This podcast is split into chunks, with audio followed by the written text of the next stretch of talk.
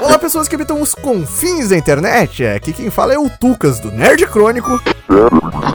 E aqui é o Will do Jogatina Maneira. E esse aqui é o episódio piloto do Jogatina Crônica, o podcast de games que surge como um crossover dos nossos dois canais. Por quê? Por quê, né? Por, quê, por, que, por que a gente tá fazendo podcast, Will? Sabe dizer? É porque a gente tá pegando uma tendência aí, como tem pouco podcast, a gente pensou assim, por que, que a gente não faz o nosso? Exato, né? Na verdade, a pessoa pega, chuta uma moita e tem cinco podcasts ali na moita. Não, diz- dizem as más línguas que se você não tiver um podcast, nem uma pessoa da sociedade você é considerado mais. Exato, né? Não, não tem como estar na internet produzir conteúdo sem estar produzindo um podcast. Mas, brincadeiras à parte, a gente, desde que se conheceu aí no, no mundo online de conteúdo pouco visto, se você está ouvindo esse podcast agora e você conhece o meu trabalho ou do Will, você sabe que a gente não tem um alcance, né?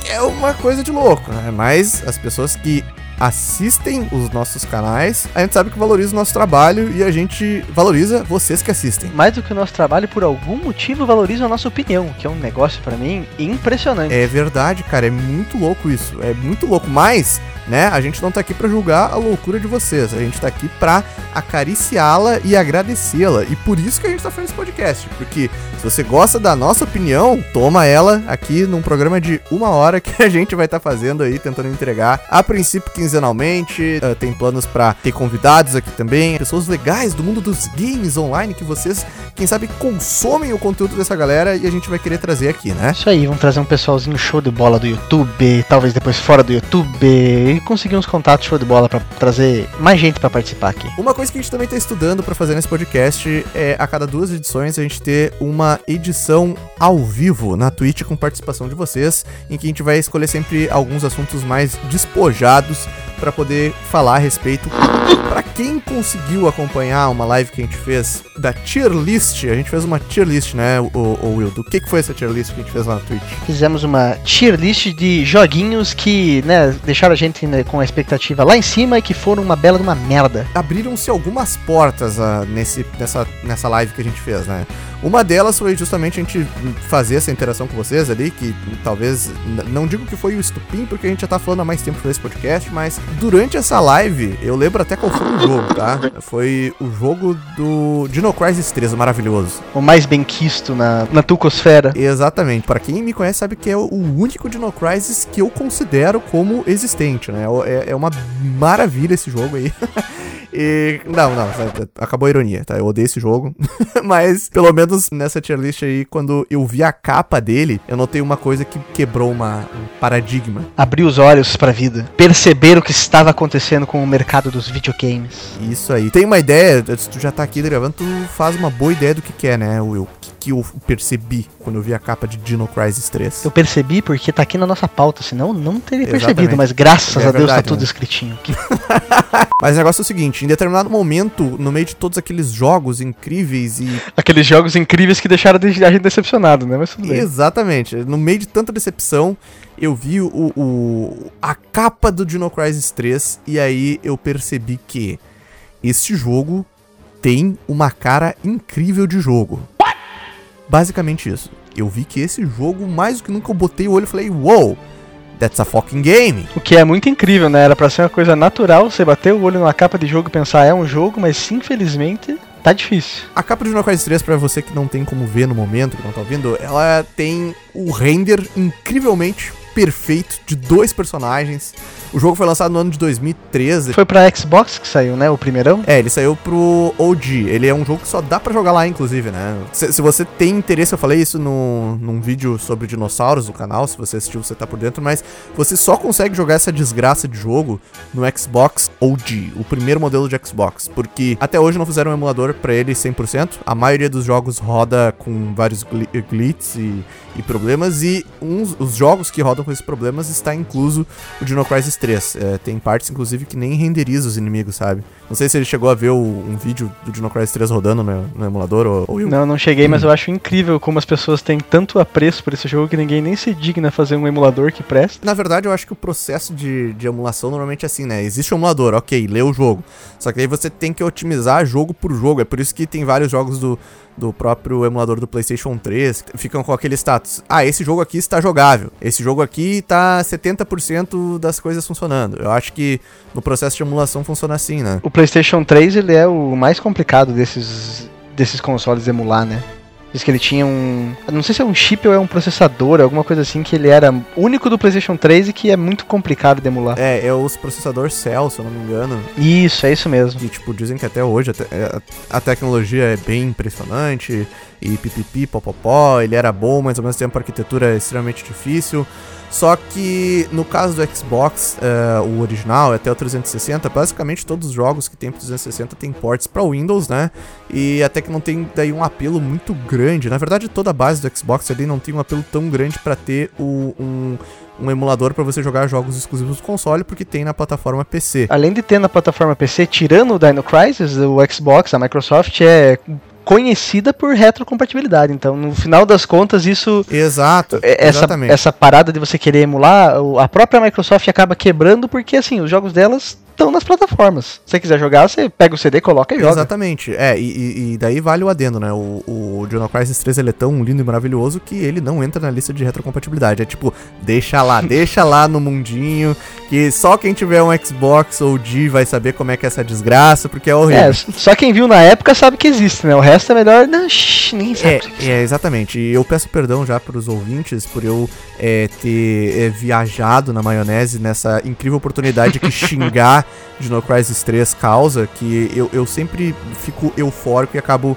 é, desviando do assunto para xingar esse jogo. Mas o fato. É mais forte que você, Tucas. Exatamente. Só para confirmar, o jogo é de 2003 e tem todo aquele. Uh, a renderização dos personagens apontando as armas para porque seria a câmera da capa, né? E daí tem uma nave espacial no fundo. Enfim, você bota o olho nessa parada aqui e você pensa: isto é um jogo. É, é, um jogo. Isso aqui não tenta ser um filme, não tenta recriar alguma outra. Uh, algo que não seja um jogo. é meio difícil de, de conseguir é, descrever. É porque eu acho que o jeito que a gente pode fazer para categorizar melhor é, o que, que a gente quer dizer com esse podcast é para quem jogou você pensar: o Super Mario, ele é um jogo. Super Mario World é um jogo. É, é um jogo também. Eu conferi aqui, tô pesquisando na internet e trata-se de um jogo. Agora, se você pegar, vamos pegar um exemplo aí, um, um Uncharted 3. Ok. Bom. Ele também, ele também é um jogo, ele tem coisas de jogo, mas a cara dele, a pegada, não é a de um jogo. Porque ele, essa, na realidade, não é a experiência que ele tá se propondo a te passar. Ele tá te passando. É óbvio, é uma experiência jogável, né? Só que ele tá tentando te passar uma história que te causa uma experiência, e ó, talvez seja a primeira vez que a gente vai falar disso no podcast, uma experiência cinematográfica. Né, seria isso. Eu acho que a, a série Uncharted é o, o talvez da nossa da sétima geração e quando isso começou realmente a ficar sério, foi o, a, a Naughty Dog foi a empresa que levou a sério e não, a gente quer sim fazer um game, uma experiência legal, mas que consiga passar uma história cinematográfica pro jogador. Porque eu sinto que a Naughty Dog foi quem começou isso e o pessoal viu que deu certo e pegou como exemplo e começou a copiar na caruda, assim. Um exemplo para mim muito muito forte disso é o God of War, que assim, pegou inspiração de outras coisas, mas ele é muito Uncharted nesse sentido. Você tá se referindo ao God of War do. O, o... o 2018. Ah, o de 2018. O que seria o Gol 4, mas. É, seria na realidade o 5, né? Que o 4 é o Ascension, que é um belíssimo jogo. Se vocês tiverem a oportunidade de jogar, e compra o CD e bota fogo, que é ótimo, vale muito a pena. mas o, o God of War é um exemplo muito claro para mim disso, porque ele não só tem esse ar cinematográfico em questão de ângulo de câmera, gráfico, tudo isso, mas cara, ele é um jogo. Você já jogou o God of War 2018? Sim, sim, joguei, joguei. O, a parada dele ser um jogo que se passa passa em um dia, é, no sentido de que não tem corte de, de cena, não tem mudança. É como se fosse uma câmera te acompanhando durante um dia. Cara, isso é 100% cinema. Esse negócio de fazer um one shot assim. Então é uma, é uma ideia que eu acho muito da hora, mas é uma coisa muito Sim. cinema. A, até eu acho que até é um, um ponto bom uh, que a gente começou a falar aqui agora né? Já que a gente já está decorrendo do assunto, que é importante a gente ressaltar que uh, a gente não está fazendo uma crítica direta a esses jogos, né? Tipo, jogos que adotam isso, uh, esse aspecto cinematográfico, mas a gente muito pelo contrário, a gente exalta, a maioria deles são jogos incríveis que a gente vai estar tá citando aqui, só que a gente consegue ver que isso gera, gerou né, uma tendência na indústria que faz com que seja mais difícil de existir jogos despretensiosos. Sabe, aquele a, a, pegada do jogo clássico, muitas vezes a gente acaba associando ao jogo indie, mas a gente acaba vendo que é difícil desassociar um jogo novo que tem características de jogos clássicos, sem ser um personagem que já existiu dos anos 90 e daí a desenvolvedora tá fazendo esse jogo para justamente fazer uma homenagem a de onde surgiu aquele gênero. E normalmente o jogo que surge hoje, até mesmo se ele tem uma característica é, de gráfico infantil, digamos agora esse jogo que tá bombando aí o, o é, It Takes Two, não é? Não sei se deu uma olhada nele, uhum. que é um, sim, sim. ele é um jogo que parece, pô, saiu uma animação da Pixar ali, um Toy Story da vida, mas tipo, tudo que vem ali, é, por mais que seja simples os gráficos do jogo, é para ser uma experiência também cinematográfica na parte da narrativa, pelo menos, né? Então, e é muito doido, porque uma coisa que eu sinto que acontecia mais antigamente, que vem mudado, assim, de uns tempos pra cá, é que o escape para esse tipo de coisa eram os jogos indie. Uhum. É, e o que, o que eu sinto que vem acontecido é que a indústria AAA, ela tá virando esse negócio mais blockbuster, mais cinematográfico. E daí os jogos indie, eles estavam vindo mais como uma, uma, uma coisa assim de experiências diferentes ou ideias que não funcionariam num AAA, mas está surgindo uma segunda linha de jogos indie que também tá indo para essa parada cinematográfica. Que se você pegar, por exemplo, cara, o Walking Simulator, que é um termo que surgiu, é 100% isso. Uhum. E são jogos. Você tá dando o um exemplo do jogo específico ou no caso de realmente do gênero? Porque se fala Walking Simulator, eu me lembro automaticamente do Death Stranding. Não. Não, não, não, não. é o Walking Simulator também. De verdade, é de verdade, gente. Não é ironia, tá? É, é o Esse é, é 100%. Não, mas os Walking Simulators que eu digo são esses jogos com essa o foco completamente narrativo que acho que eu não sei se foi o primeiro, mas o que teve mais impacto foi aquele Gone Home. Não sei se você chegou a jogar. Eu não cheguei a jogar, mas eu sei que jogo é. Então, esses jogos, cara, eles têm 100% essa pegada, assim. Como o foco dele é muito na história, eles acabam tendo um ar é, mais cinematográfico e não parecendo tanto um jogo. Eu joguei é, recentemente o é, What Remains of Edith Finch. Já jogou esse jogo? Eu não joguei, não joguei. Sou uma negação. Cara, então. ele é ele é isso, ele é um walking simulator. Esse não é o que você caminha por uma cidade que não tem ninguém, só você? Não sei se é esse jogo. Não. Não, acho que esse é o Everybody Guns to Rapture. É, esse é esse. Mas também eu acho que entra nesse exemplo que a gente tá falando, né? Também, é, então, porque o, o, What Remains of Edith Finch, a, a, ele é cara, 100% baseado na história, mas ele é um, ele é um jogo que a cada, a cada ato, posso dizer assim, do, do jogo, ele vai inserindo novas mecânicas é, de gameplay, assim, e coisas que às vezes é um gameplay só para aquele ato específico. Então é muito doido como é, esses jogos, apesar de tudo, eles ainda são jogos, mas e não adianta, cara. O, o, fato dele ser um walking simulator, dele ter esse foco muito na história, essa preocupação mais em apresentar uma história do que criar um, um gameplay às vezes interessante, sabe? Sim. É muito uma marca desse tipo de jogo, assim. Quando. Sabe que você deu o exemplo aí do, do jogo indie ser o, o por um tempo, pelo menos. A gente teve um boom do indie ali por 2012, 2013, né? Que a gente começou a ver mais. ter, ter um entendimento maior do que. Braid, Bastion. É, né? o, Bra o Braid, o próprio. O, na verdade, eu ia mencionar o Super Meat Boy, mas é por causa que é, é desse ano mais ou menos o Indie Game The Movie é de 2012. E é um, um filme que acompanha é, três uh, desenvolvedores indies, né? Tipo, na verdade, três equipes de desenvolvimento, até onde eu sei, e cada um tá desenvolvendo um jogo. Jo jogos que uh, os três foram grandes sucessos indie. Ah, eu tô ligado. É o, é o Fez, o Super Meat Boy e o Braid, né? Esse filme é muito o que consolida esses, esse estilo de jogos, jogos indie da época, né? Que são jogos que têm ideias diferentes, um budget limitadão e basicamente um monte de gente querendo fazer uma coisa diferente do que a indústria principal de AAA faz, né? Sim, é. Agora talvez a indústria novamente tá indo a um encontro de tipo, ah, o indie, a experiência do que o indie causa também sendo republicado por empresas grandes. A gente pode usar aí também o exemplo próprio do uh, It Takes Two, que é a EA que tá publicando, que é uma, uma coisa é maluca, né, pra caramba. Até deixa eu ver se é mesmo, né? É, daí. É, né? É, é, é, né? Não, não. É que é uma coisa totalmente maluca, mas o que que acontece, tá? No final dos anos 80, tá? Olha, momento história, tirada do cu, mas não importa. Se a gente pegar o NES e até o Master System, era muito mais difícil de uh, os jogos passarem uma experiência pro jogador, né? Você ter que ter toda uma construção textual, né? Se a gente pegar ali o, o Phantasy Star ou até quando surgiu o, o, o primeiro Final Fantasy, que a gente começou a ter um pouquinho mais de apelo narrativo nos games e também o próprio Castlevania, eu acho que dessa época é um jogo que demonstrava que já tinha um pouco mais de preocupação com a narrativa, né? Tem vários exemplos. Eu sei que vai ter uh, quem viveu essa época e pôde jogar, vai poder me dar aí exemplos de que existia preocupação com a narrativa sim, só que uh, esses eram os jogos fora, fora da curva. Na medida que a gente foi vendo os consoles tendo maior capacidade gráfica e recursos para poder contar uma história e causar uma experiência no jogador, a gente vê essa transição de um, uma parada que é simplesmente um smash button, de tipo, uh, soquinho para frente, soquinho para frente, vai andando, vai matando todo mundo, né? A gente começou a ter essa tentativa, essa mescla do universo do jogo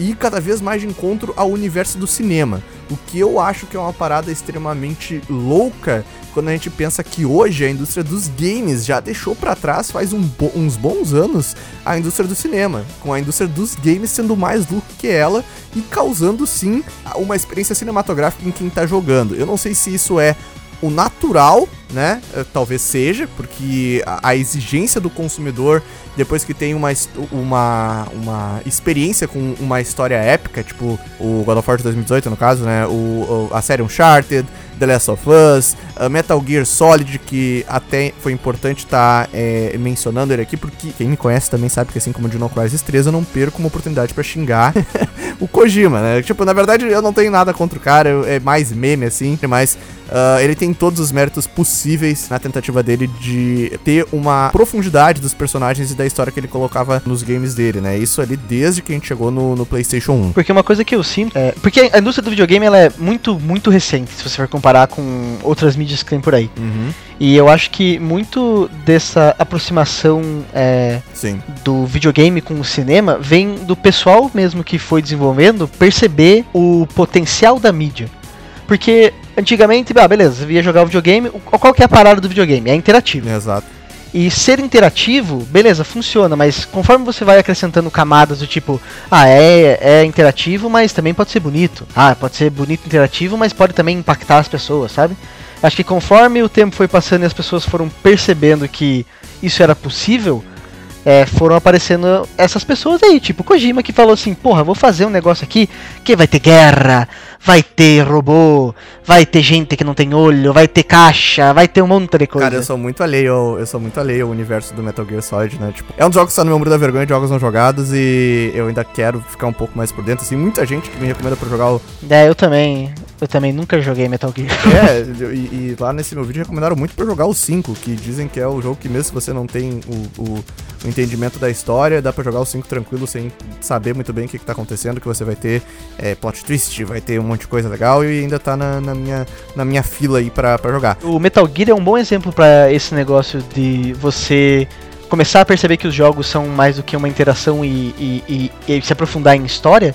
Porque, por exemplo, no Metal Gear tem aquela. que o Metal Gear é famosíssimo por fazer as coisas de Metal Gear, né? Então tem a, aquele boss que é um velho que você é muito difícil derrotar ele. Se você avança o tempo do videogame, ele morre de velho. Ah, pode crer. Tipo, isso, cara, é uma mecânica, certo? É uma, é uma ideia que tá inserida no gameplay. Mas ela é, uma, é um puto elemento narrativo no final das contas eu acho que é uma coisa que é muito uma prova assim de que o pessoal foi percebendo do que, que o videogame era capaz em questão de apresentar uma narrativa, às vezes é, distorcer e explorar como que você pode apresentar essa narrativa.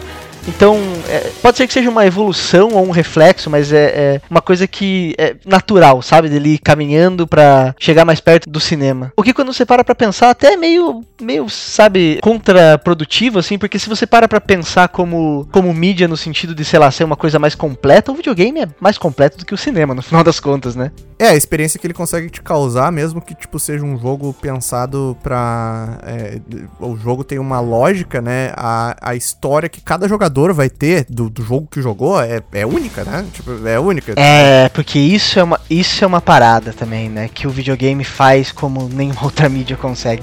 Você pode até assistir um filme e absorver uma coisa diferente, mas é muito mais limitado o tipo de experiência que você vai ter. É, exato. Eu tô lembrando de um outro exemplo aqui, que é de alguns anos antes do, do Metal Gear Solid, que, tipo, acho que complementa esse lance de o videogame melhorou os gráficos e, tipo, o desenvolvedor entende, tá, beleza, tá um pouco melhor, agora a gente consegue fazer umas coisas melhores aqui, vamos ver o que eu consigo. O Clock Tower, a série Clock Tower, o primeiro jogo, ele é de 95 no Super Nintendo, né?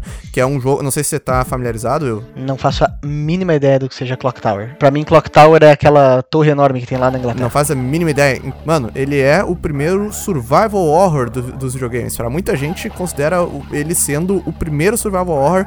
Ele é um jogo 2D. No Super Nintendo, ele é, é point and click. Tem um dos vilões mais conhecidões, assim, gênero do survival horror japonês, que é o carinha corcunda que tem uma tesoura gigante que sai correndo atrás de você, sabe? Tem o primeiro jogo, né?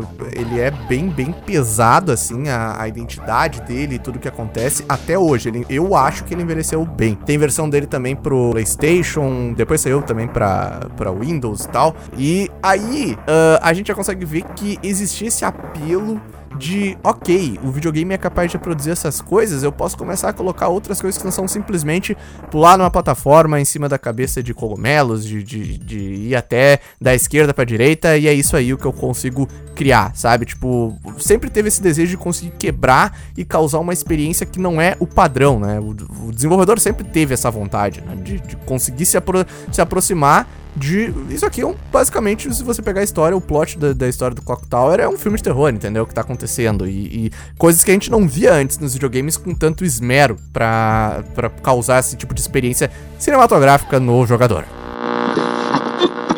E daí, uma coisa que talvez seja também um dos estupins dessa questão da experiência do videogame e do cinema, tá chegando um pouquinho mais perto uma da outra, foi quando a indústria do cinema começou a admitir que, ok, os videogames são alguma coisa, né? Eles existem, eles também contam histórias e tem histórias interessantes com personagens com potencial nesses cartuchinhos. E as pessoas estão se interessando muito por esse negócio de videogame, né? Exato, exato. O que que aconteceu? O cinema começou começou a produzir grandes adaptações dos jogos. E aí pela primeira vez, independente de você questionar a qualidade de filmes como é, Super Mario Bros, o live action ou até mesmo o Street Fighter the Movie, the esse, movie, esse é muito tesão. Independente de você questionar a qualidade, deu pra ver que pela primeira vez a indústria do cinema tava admitindo e querendo explorar a indústria dos videogames. Cara, inclusive, é, é, tipo, Street Fighter, tudo bem, você pode ter a sua opinião sobre o filme do Street Fighter, mas o Street Fighter, o, o personagem principal é a porra do Jean-Claude Van Damme, que nessa época era a parada do filme de ação. tipo assim, não é pouca não é pouca bosta você ter o Jean-Claude Van Damme ah. no seu filme de videogame, sabe? E ele é o Gaio. Puta, todo mundo lembra do Gaio. Todo mundo sabe que o Gaio é o personagem mais lembrado do Street Fighter, né? O Jean-Claude Van Damme ele é francês, né, cara? Não, o Jean-Claude Van Damme ele é tipo. É uma parada muito escrota. Vou até procurar aqui o que, que o Jean-Claude Van Damme é. Jean. Claude Van Damme. Ele é, ele é, francês, ele é francês. Ele, é, ele é, na verdade, ele nasceu na Bélgica, né? Nascimento, não sei o que, é na, na é. O nome dele é francês, ele, é, ele é belga sabia que era um negócio desgraçado. Jean-Claude Van Damme deve ser nome de artista só. Pode crer. Eu achei, eu, por esse Van Damme e Jean-Claude, eu sempre não. achei que o cara era francês, né? Mas ele deve, deve ser esse cara que nasceu num país ali, daí, mas se criou em outro. Enfim, mas ele é um cara, digamos então, belga, com ascendência francesa, fazendo um americano num jogo que o personagem principal é japonês, sabe? Mano, Tem é, tudo é... pra dar certo, né? Todo mundo sabe que o, que o, o verdadeiro triunfo desse filme, na realidade, é o Bison com anorexia. Nossa senhora, como é legal. Foi o último filme que ele fez, né? e era um ator fudido, né? É, qual é o nome dele, mano? É Raul Júlia. Ele era um ator de teatro, né? uma parada assim. Ele falou, vou fazer esse filme de videogame aqui e morrer logo em seguida, acabar com a minha carreira. Pode crer. é, ele, ele morreu depois desse filme aí. Mas enfim, tinham atores que estavam nesse filme aí e que não eram com, com pouca merda. E deu pra ver que o cinema realmente tava abraçado abraçando o videogame e o era natural que o contrário também acontecesse do videogame querer abraçar o cinema e fazer essas mídias se aproximarem cada vez mais. E por que que eu tô falando de tudo isso? Não só pelo impacto que eu tive quando eu vi a capa do, do, do, do Dino Crisis 3, que eu não sei por que que me deu esse desatino de ver que, porra, olha esses gráficos, eh, os, os pôster, as capas dos jogos que são lançados hoje em dia, parece um pôster de cinema, tá ligado? Eu tenho cada vez mais dificuldade de, de ver uma capa e falar, ó, oh, isso aqui é um joguinho. Não, parece um pôster de um filme, só falta as datas do coming soon, sabe? Tipo, tal mês vai estrear. Uh, em comparação ao que a gente tinha na sétima geração, sabe? Tipo, hoje o, o, a experiência que o jogo te entrega parece que é errado se ela não for algo próximo do cinema. E aí que vem o questionamento. E o que me fez ter o gatilho da gente fazer do primeiro episódio do Jogatina Crônica ah, esse assunto. Eu tava jogando Yooka-Laylee. Você já jogou Yooka-Laylee ou, ou Will? Não, não joguei, mas estou ligado. Então, eu joguei o Yooka-Laylee, que foi a sequência, né, do primeiro, que dizem que o primeiro teve, foi meio né, eles tentaram fazer um coletatom que uh, homenageava ali o, o, o, os jogos. É, a, ver, a, verdade é que os dois jogos do Yooka-Laylee, um foi uma homenagem ao Banjo-Kazooie e o, e o segundo foi ao Donkey Kong, né? Eles estão nessa de homenagear a galera. Isso aí, isso aí. É, é bem essas referências e, tipo, eu acho que o, no, no contexto geral pra galera que jogou esses dois jogos, o 2 2, que é o Impossible Air, ele tem, teve mais sucesso do que o primeiro que tentou homenagear o Banjo-Kazooie. Não sei se porque, tipo, o mundo é muito aberto e, e tem poucas coisas e... Enfim, eu não cheguei a jogar muito o primeiro, mas é, o consenso geral é essa aí. Eu acho que um dos motivos, inclusive, é o 2 ser, um, ser mais videogame que o primeiro, olha aí o negócio. É, exatamente. Fica aí uma, uma teoria do William Maneira. Eu, eu joguei, sim, alguns jogos que eram, uh, recentemente, sim, esse objetivo de fazer homenagens ao, a videogames antigos e com características de videogames clássicos, como o próprio o Shovel Knight, o The Messenger, é, mas eu não sei por que, cara. É por causa que a estética daquele, desses jogos é tão próxima do que realmente eram os jogos que eles se, se basearam que não me deu esse choque. Mas quando eu joguei o Yooka-Laylee e o Impossible Air, que tem uns gráficos um pouquinho mais modernos, tem esse impacto ali, lembrando também o, o, coisas que aplicaram no Donkey Kong Returns e, e no Tropical Freeze, que me deu impacto de eu falar, mano, isso aqui é uma parada recente e que tem exatamente a característica do que, é um, é, do que era um videogame clássico do que se esperava ali nos anos 90, sabe? Agora a gente até pode dar o exemplo do Case and the Wild Masks, que é um jogo que eu tô jogando, feito por desenvolvedores é, brasileiros aqui de Porto Alegre. Então, se você não conhece o jogo Case and the Wild Masks, eles pegaram uma, uma personagem que é uma coelha e ela se movimenta e tem habilidades que eu acredito que são uma junção da habilidade do Diddy Kong com a Dixie da trilogia inicial do Super Nintendo lá, né? E eu tive esse impacto com o Yooka-Laylee de ver como esses jogos é, é, o quão é difícil a gente ver um jogo que é despretensioso, que é simplesmente não, é você andar nas plataformas, você coletar algumas coisas e tipo, não tá errado, sabe? É, não, não, não é um standard da indústria e você ter que fazer uma experiência, ó, oh, profunda, maravilhosa em, no seu jogo e, e, a gente acaba esquecendo do que, que é de onde a gente veio, entendeu? Nossa, tô muito fundamentalista falando desse jeito, não sei se. Ô, oh, podcast de filosofia. não, mas é meio difícil, cara, porque assim, ó. Uma coisa que eu acho interessante a gente ver de os gráficos e tudo mais tá tão avançado nos videogames e o, o, o, jogo parece que tá com uma facilidade tão grande de recriar a realidade. Pô, você vê PlayStation 5, vê Unreal, vê quantas engines que uh, funcionam desse, dessa maneira, né? De criar a nossa realidade e, pô, a gente tá ali tá no mundo real, entendeu? A vegetação se movimenta. E eu lembro que quando eu tava jogando o, o Play, no PlayStation 3 o The Last of Us Part 1, que é um jogo que talvez se encaixe, seja o ápice uh, desses jogos que te causam uma experiência que parece um filme. E, e, de novo, né? Tem muita gente que eu sei que gosta de usar isso como um, um lance de ofender. Já os games da Sony são um filminho e tal. Eu acho que não, não, não vem ao caso. O que eu tô querendo dizer é que a experiência cinematográfica dele é bem equilibrada com o jogo. E, e, e se você não pegar o, o, a Cinematics, você tem um jogo coeso ali. A verdade é que um jogo ser cinematográfico, no final das contas, não torna ele melhor melhor ou pior, é só uma experiência diferente. Mas eu me lembro que ele foi um jogo que deu para ver uma preocupação bem grande em simular uma realidade ali, tanto no que você tá fazendo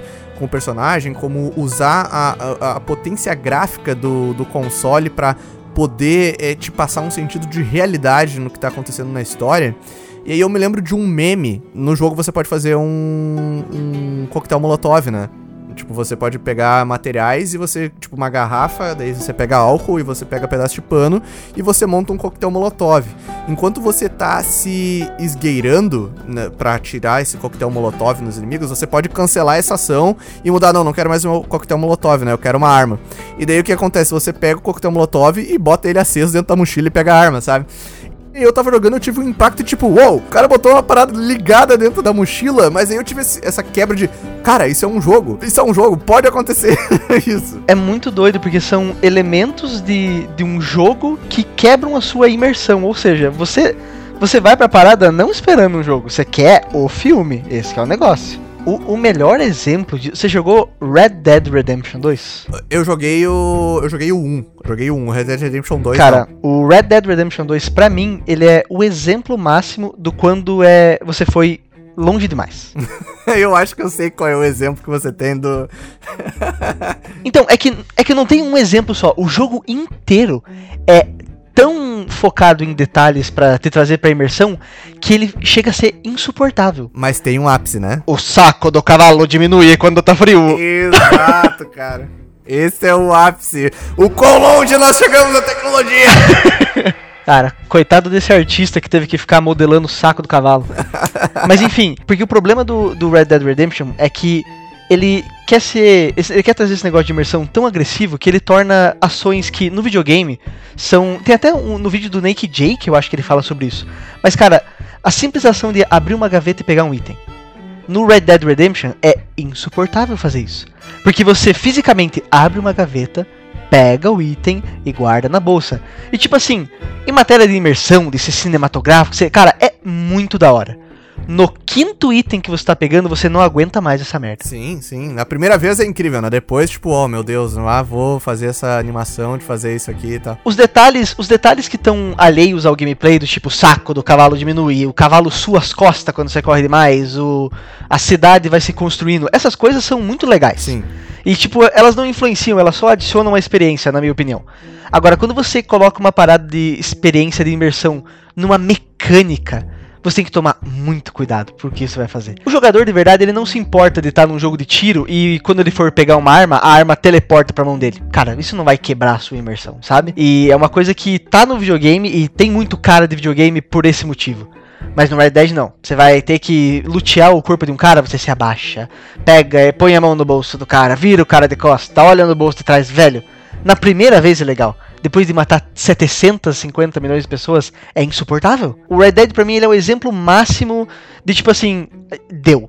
Se, se, os jogos tomarem isso como exemplo, vai ficar insuportável jogar, jogar videogame daqui pra frente, sabe? A nossa sorte é que ninguém tem o dinheiro da Rockstar pra fazer jogo assim. As pessoas estão, sabe, os estúdios estão falindo, as pessoas estão morrendo, não dá pra fazer.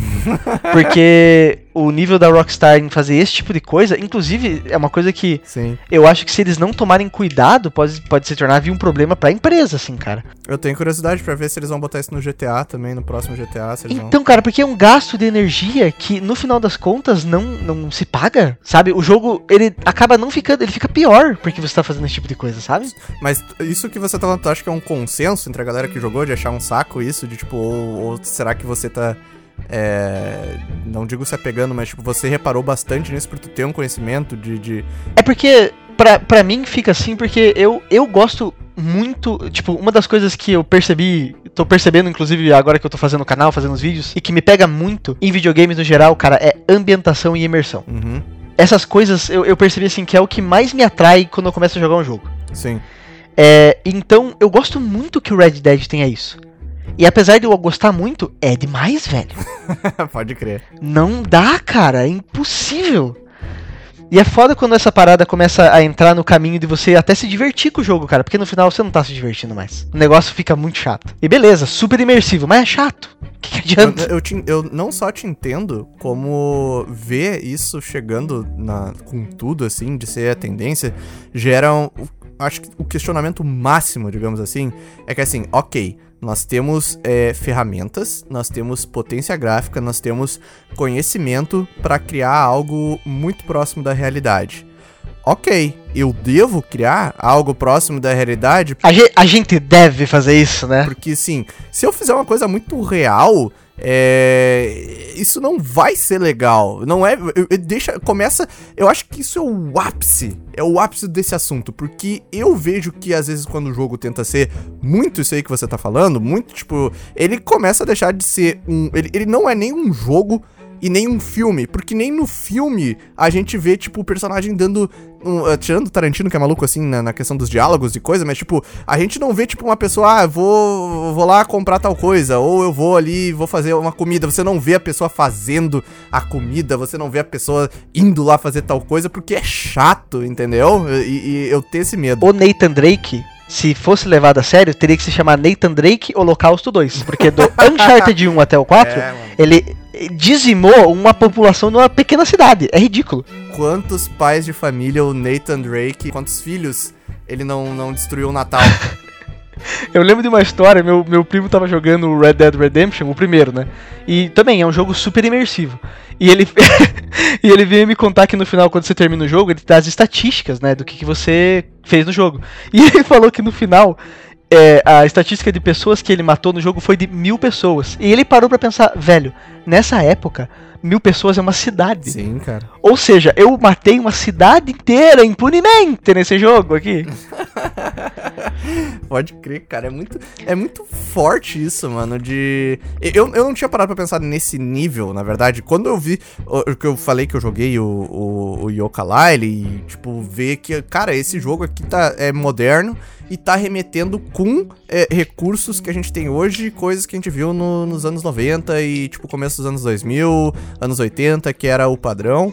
E é louco quando uma coisa que há pouco tempo atrás, daí o cara dá um atestado de velho, né? Porque, pô, já, anos 90 já tem quase 30 anos aí, né? Não tem 30 anos, né? Oh, meu Deus do céu. Uh, Confere no calendário. a gente começa a ver que quando o que era o padrão uh, é, é aplicado e pra gente como videogame um padrão tão forte que se foi seguido por tanto tempo, quando é aplicado hoje, vira o diferente, porque justamente o cinematográfico tem essa sensação de que tanto é que acaba sendo padrão que existem jogos, tipo se a gente pegar o, o Detroit Become Human e até o, os jogos da Telltale, que eles se apoiam 100% em a história e, a, ser a jogabilidade. Não eu acho que, tipo, pra pessoas que gostam desse jogo, talvez seja uma ofensa, mas a jogabilidade é mínima, né? Sim. Desses games. É tipo você viajando na história, não é? A realidade é que ele é uma. Ele... É que é foda porque assim, ele é um jogo. Porque assim, para você ser um jogo, o mínimo que você precisa ter é que ele, você tem algum tipo de interação, na minha visão. Interação, né? Sim, sim. E o jogo é uhum. isso. Mas você pode falar que ele é uma história interativa, basicamente, sabe? Sim, sim. É, pois é, eu, eu não sei como é que eu me sinto em relação a esses jogos, porque eu, eu joguei o Beyond Two Souls que ele tem bastante. Ele tem bastante. Se eu falar bastante, talvez seja exagero, mas ele tem uh, algumas mecânicas pequenininhas de gameplay dele, porque sim, você se apega nele e vai até o final para saber o que que tá acontecendo na história do jogo. Mas eu vejo. É horroroso esse jogo, inclusive.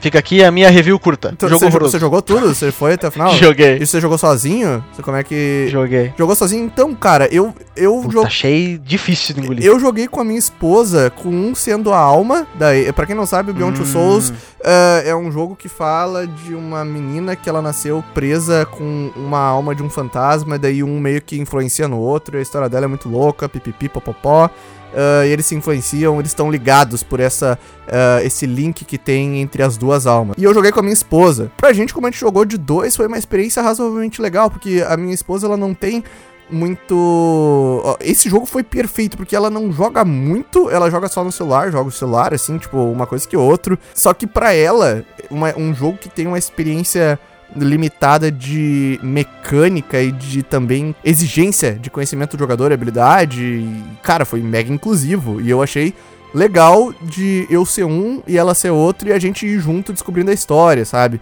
Mas quando a gente pega no final das contas, o jogo ele é muito mais algo dentro da história do que, né, um, um, jogo padrão. Até se a gente pegar um jogo cinematográfico como um Uncharted, ele não se aproxima de um Uncharted de maneira alguma, né? E, e, é isso que é foda, porque, por exemplo, pegando o Beyond Two Souls como exemplo, se você fala assim, ah, mas o Beyond Two Souls é só uma história e tal, cara.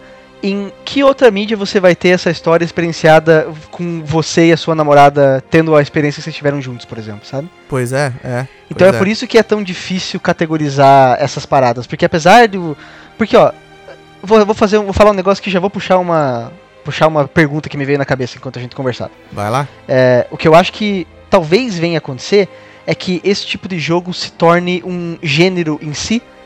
Então, por exemplo, o Uncharted, o Beyond Two Souls, o, o Red Dead, não vai ser mais um jogo de ação, Um jogo de. Eles vão ser jogos cinematográficos, sabe? Mas tu acha que a gente conseguiria ca- categorizar tão, tipo, tão próximo assim? Porque, nossa, quem é fã de Uncharted vai ficar maluco de dizer que, que é próximo de Beyond Two Souls, né? Tipo, que, que é... Talvez pudesse ser uma subcategoria, uma coisa assim, mas eu acho que talvez com o passar do tempo isso aconteça, assim. Tu quer dizer que não no gameplay, mas na experiência que, quer, que o jogo quer te causar Isso. com a história. É, então, ó, porque, porque uma coisa que eu fiquei pensando durante o. durante a nossa conversa, você falando do case e tal, é que me parece às vezes também que essa parada dos jogos irem pra uma linha mais cinematográfica, ela tá um pouco ligada com gênero. O, o- o- porque os jogos que você te deu esse. deu Pode ser que seja uma coincidência, mas os jogos que você deu exemplo, que te trazem essa sensação mais de ser um videogame, de estar experienciando um videogame, são jogos de plataforma. Sim, sim, que é o básico, né? Os- os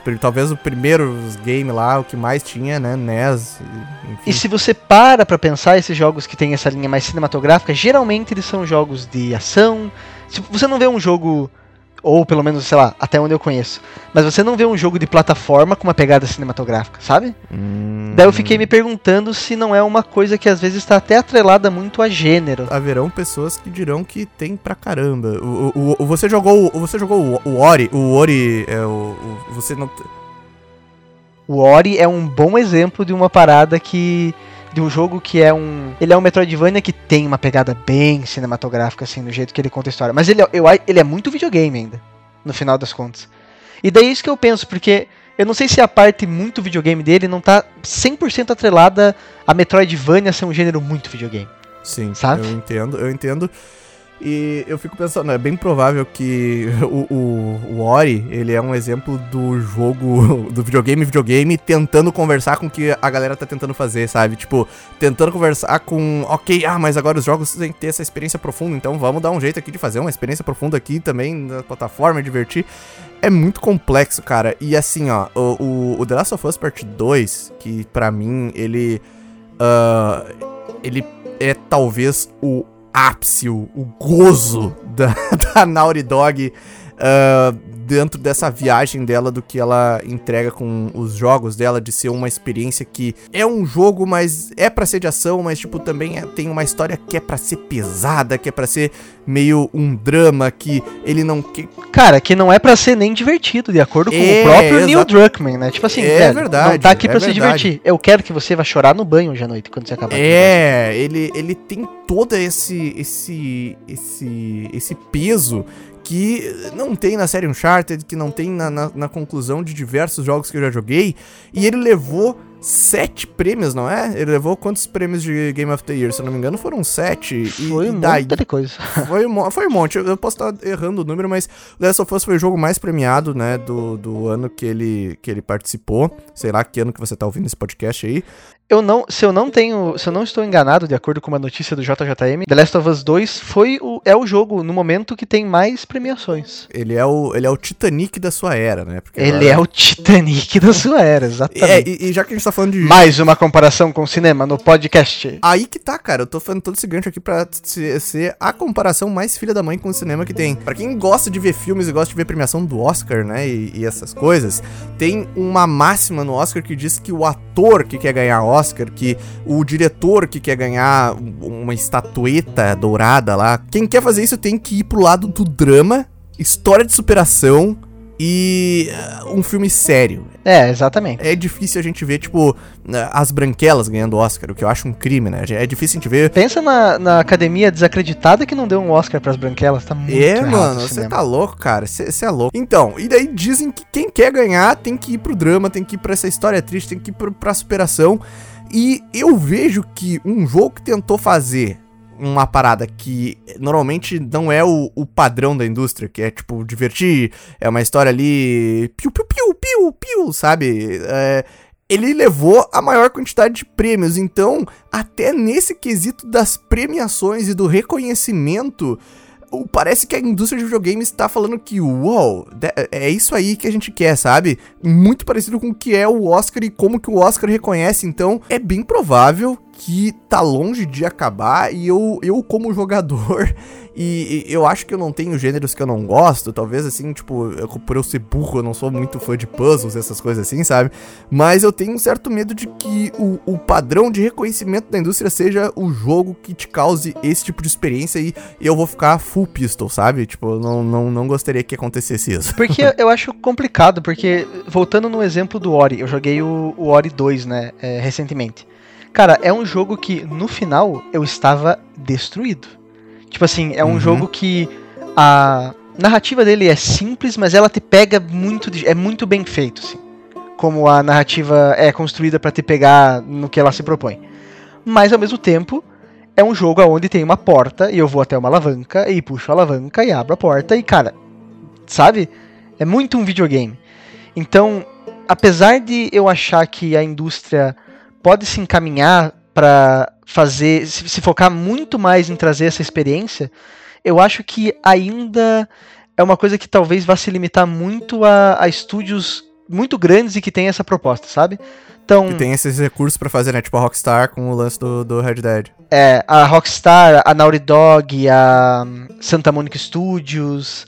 Eu acho que é uma coisa que vai acabar ficando limitada a esse pessoal, assim. E de novo, vai ter. Tem, o público tá aí, sabe? Tem público para essas coisas. Mas eu acho difícil se tornar um, um padrão num, num, num, nível tão grande onde tipo só vai ter jogo assim, ou a grande maioria vai ser assim, sabe? Porque querendo ou não, parte de trazer essa experiência cinematográfica vem muito do, do valor de produção do videogame, sabe?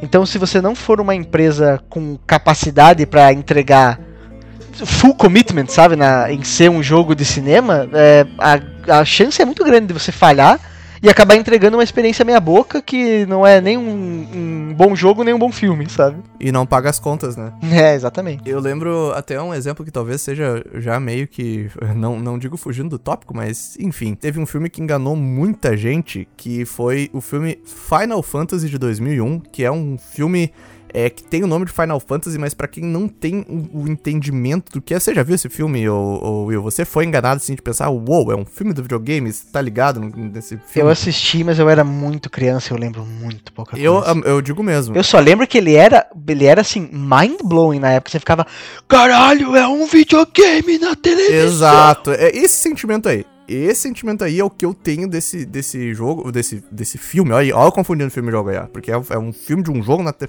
Enfim, o filme explodiu com essa promessa de que a gente tinha gráficos incríveis e que não foi usado ator, né, no, no filme. E se você vê, tipo, tá datadíssimo os gráficos desse filme. E se a gente, já, já que a gente tá falando de Final Fantasy, os gráficos do filme não chegam aos gráficos do remake do Final Fantasy VII. Tipo, Nossa, se você bota lado a lado, sabe? É, Nossa, nem de perto, assim, é ridículo. É bom para ter a noção do, do, do, impacto, assim, da, da evolução gráfica, sabe? Então, o fato de a gente estar tá conseguindo criar gráficos que contam histórias e causam experiências melhores do que um filme de 2001, sabe? Pra... que era full focado nesse, nesse tema de ser, pô, é o título do Final Fantasy, é como o Final Fantasy está se apresentando pro cinema. Final Fantasy se apresenta pro, pro cinema e para contar uma história muito melhor dentro do próprio jogo, né? Porque na época foi feito um filme que carrega o nome de um jogo, porque o videogame não era capaz de é, contar uma história completa com aqueles gráficos pro jogador nesse ano. E hoje a gente já consegue, na base do videogame, pô, no jogo que você joga, contar algo talvez até melhor e com gráficos melhores e que se aproxima mais da realidade e simula a realidade melhor do que há pouco tempo atrás. Cara, mas por exemplo, até te perguntar, qual que é a sua opinião, por exemplo, da série do The Last of Us? Porque essa é uma coisa que. Porque eu entendo você pegar um, você fazer um filme. A série em que sentido? Então, o jeito que a série, a série que vai ter pro pro pra, HBO, pra, pra é. HBO, né? Uhum. Porque eu fico pensando assim, até faria sentido você querer fazer um filme de um jogo tipo, por exemplo, fizeram lá o filme do Sonic. Porque, cara, são duas coisas completamente diferentes, o jogo do Sonic e o filme do Sonic. Agora, uma série do The Last of Us, que é uma parada que já tem uma proposta mais cinematográfica, para mim, tem zero sentido, sabe? Eu tô cagando. Parece tô cagando uma por... parece uma repetição de uma fórmula, da, assim, exato. Da, da mesma maneira que eu, eu, eu, eu sou uma pessoa que tem zero, zero, zero interesse em prequels, sabe? Tipo, qualquer coisa que conta uma história que eu já vi, que eu sei que vai acontecer, tipo, que nem. Eu sei que o filme do. Tipo, pra quem é fã de Star Wars, tipo, o, o filme do Han Solo é uma merda, mas, tipo, antes de eu comprovar que é uma merda de ter saído, cara, eu tô cagando pro que aconteceu. Eu, eu não. Se tiver qualquer momento de tensão num, num, filme que conta uma história referente a algo que já aconteceu, que eu sei, eu tô cagando. Eu sei que esse cara não vai morrer, entendeu? Eu sei uhum. que não existe um momento de perigo. A não ser que me introduza um personagem nessa história que eu não sei o que acontece nele por causa do jogo ou do material posterior para eu me importar, eu vou estar cagando no mais alto nível. E eu acho que essa série vai sofrer muito disso, se apoiar no material principal. para quem jogou Last of Us Part 2 sabe o que, que é o desfecho que a Naughty Dog decidiu pro Joel. E isso faz eu ter um interesse muito baixo em, em assistir ela e, e eu acho que já se sustenta, que nem você falou, o jogo já se sustenta como um é, produto, pra apresentar né? o personagem, como um produto para apresentar o personagem, apresentar uma história cinematográfica. Acho meio sem sentido mesmo. Porque se você para pra pensar, daí eles vão se ver naquela situação muito da hora onde se eles não fizerem igual o jogo, as pessoas vão ficar putas. Daí se ah, eles. Se fizer igual o jogo. As pessoas é... vão ficar puta também. Porque, ai, não ficou melhor que o meu jogo. Cara, tudo bem, você pode amar The Last of Us. Eu amo The Last of Us, o primeiro principalmente. Acho um jogo muito Eu gosto da hora. bastante do primeiro. Mas, cara, mas ele não é um, um, jogo legal de jogar. Assim, não é, sabe? Ninguém fala, nossa, a melhor parte do The Last of Us é ficar se agachando. Cara, essa não é a melhor parte do jogo. Tipo, e daí você fala muito do Uncharted, né? Que tipo, um Uncharted tem sempre aquele lance do Sim. prédio cair, sabe? Que tu sempre lembra do Uncharted, só que tipo, a jogabilidade, a proposta do Uncharted é mais divertida daqui um pouco. Porque a proposta do The Last of Us é ser um jogo survival, né? Uhum. E, tipo, isso gera... Eu acho que eles consertaram bastante isso no 2, sabe? Eu acho que assim, ó, o, tudo que o 2 o 2, o 2 para mim é um jogo bem melhor de se jogar. Jogar, aham, uh aham. -huh, uh -huh. Só que dele para mim ele peca na, nesse lance da história, mas tipo conserta a jogabilidade, sabe? É uhum, é meio sim, complexo. também acho. Porque tem, é porque tem gente que exalta muito o que fizeram na história do 2, né? Tem gente que acha que é wow, wow É, acho que foi sabe? a parada mais polarizada dos últimos anos de história de joguinho. É, é, é, acho bem complicado. Eu, eu, tentei transparecer isso no vídeo que eu fiz do The Last of Us, porque o, o The Last of Us Part 2, ele é um jogo agridoce para mim. Tipo, no mesmo, no mesmo ponto que ele agrada muito, ele também causa muito, incomoda muito certas coisas, e pelo que a gente vê das entrevistas do diretor, era isso mesmo que ele queria fazer, então, é, pau no cu do Neil Druckmann, eu não, não sei se eu gostei, se eu não... Eu, no geral, no geral, é aquela coisa que a gente tá falando. Pontos bons e ruins, melhorou umas coisas e piorou outras. E esse passo que ele dá em direção de ser um, uma, um jogo que não quer agradar todo mundo, é uma coisa muito cinema. E uhum. isso me causa preocupação em relação a como que os jogos para ser premiados e para serem reconhecidos vão fazer na, nos próximos anos aí. Mas eu acho que o The Last of Us foi uma marca muito importante para a indústria que tá querendo seguir por esse caminho assim, porque ao mesmo tempo que é uma coisa que deu muito certo é, financeiramente, né, porque vendeu pra cacete esse jogo, é, eu acho que muita gente vai olhar pro exemplo dele e pensar assim, será que eu quero essa polarização, sabe? O que, o que também é uma coisa que você para pra pensar, assim, porque isso capa muita ideia legal que pode surgir desse, desse tipo de jogo, sabe? Sim. Do cara ficar com medo de, ah, beleza, o cara tentou fazer um negócio mais polarizado ali, ah, deixa pra lá, não, não quero. E é doido porque, inclusive, eu, eu fiz um vídeo, né, sobre o The Last of Us 2, teve um comentário de um, de um cara, eu não vou entrar muito em, em detalhes porque é meio spoiler do, dos dois jogos que eu vou falar. Mas é, uma coisa que o The Last of Us faz, que, que foi um dos grandes bafafás, né? É a inversão de você jogar com um outro personagem, certo? Pra não entrar em muito spoiler, porque sei lá, vai que alguém ainda não jogou. Uhum, uhum. E é uma coisa que você fica muito assim, nossa, que, né, coisa diferente, né? E nos comentários do meu vídeo, um cara fez uma comparação. Não lembro nem o nome dele aqui. Será que eu procuro o nome dele? Estou com preguiça, mas você, se estiver ouvindo, você sabe quem você é. ele fez uma comparação com o Nier Automata, que é um jogo que saiu bem antes, e ele faz exatamente a mesma coisa, na realidade. Só que pra otakus então é... e pessoas que gostam, tem a almofada gigante de LoL. Exatamente. é muito doido pensar que até isso, sabe, é, o jogo não tá sendo super... Não é uma coisa que ele é o primeiro a fazer, é realmente o que incomodou para mim é a apresentação, sabe? Sim forma como foi apresentada, para mim, é, é, a parte baixa, assim, é questão de ritmo, questão de esse monte de coisa é, que faz essa parte do The Last of Us 2 não funcionar para muita gente. Não é a uhum. decisão em si de fazer a, a é, fazer você jogar com outro personagem. É como foi colocado no videogame. Pode crer. Mas esse foi mais ou menos o papo aí da gente falando sobre como os videogames impactaram os jogos, os jogos impactaram os videogames, da gente falando um monte de coisa no meio do caminho. E a verdade é que a gente não chegou em lugar nenhum, porque esse tema é tipo conversar coisa de filosofia, que você só discute muito e você nunca chega em resposta nenhuma, ou que talvez, né, seja até um- uma coisa boa da gente fazer aqui no podcast, que é não, não entregar respostas, mas criar novas perguntas. É, a gente tá no modo chorão, a gente não veio pra se explicar, a gente veio pra confundir. É tipo. É, é o Platão Gamer, tá ligado? É uma. É isso aqui, muito- vamos, vamos mudar o nome do podcast para Platão. Platão Podcast. É, pois é, cara. Olha, então, gente, esse foi o nosso episódio piloto do Jogatina Crônica. E tô muito feliz a gente ter finalmente começado desengavetado esse projeto. A gente ainda tá ah, entendendo o que, que é um, um formato de podcast, como que a gente consegue deixar ele dinâmico, como que a gente consegue incluir a participação de vocês, porque eh, eu e o Will, a gente é muito visual, né? Acredito que. Eu, eu nem perguntei isso pro Will, já tô ah, botando palavras na boca dele, mas eu sou. eu 100% visual. é, a gente é muito visual e a gente vai ter, tipo, que ah, ir melhorando e compreendendo o que é também o áudio e como que a gente vai se comunicar com vocês, tá? Mas a gente quer agradecer demais pra você que tirou um tempo aí do seu dia, se a gente, ah, você ouviu a, o nosso, a nossa conversa cabeça a respeito de jogos de cinema durante seu trabalho, lavando louça, arrumando sua casa. Pode ter certeza que a gente vai valorizar muito a sua opinião, tá? Ah, Você pode entrar em contato com a gente através dos nossos canais, ah, em comentário lá, que a gente também talvez vai estar largando aí pequenos pedacinhos desse podcast pra galera poder ouvir. E a gente se encontra num próximo episódio com um tema tão maluco quanto esse, ou não. Quem sabe um tema mais agradável, um tema mais despojado, interagindo com vocês. Certo? E lembrem-se, o importante é você jogar joguinhos e assistir filmes e se divertir. Portanto, não assista Death Note do Netflix, que você vai se irritar no final. E não jogue Death Stranding do Kojima, porque você vai ficar bem de cara. Aí tá um bom exemplo de um filme e um jogo que. É. não, brincadeira, pode gostar de Death Stranding. Não pode não, tá proibido de, de gostar de Death Stranding até semana que vem, ou até daqui 15 dias, eu esqueci de quanto, quanto tempo a gente vai fazer o podcast, adeus. Exatamente, mas estamos trabalhando nesse momento para editar. Assistam nossos vídeos também. Tchau! Falou!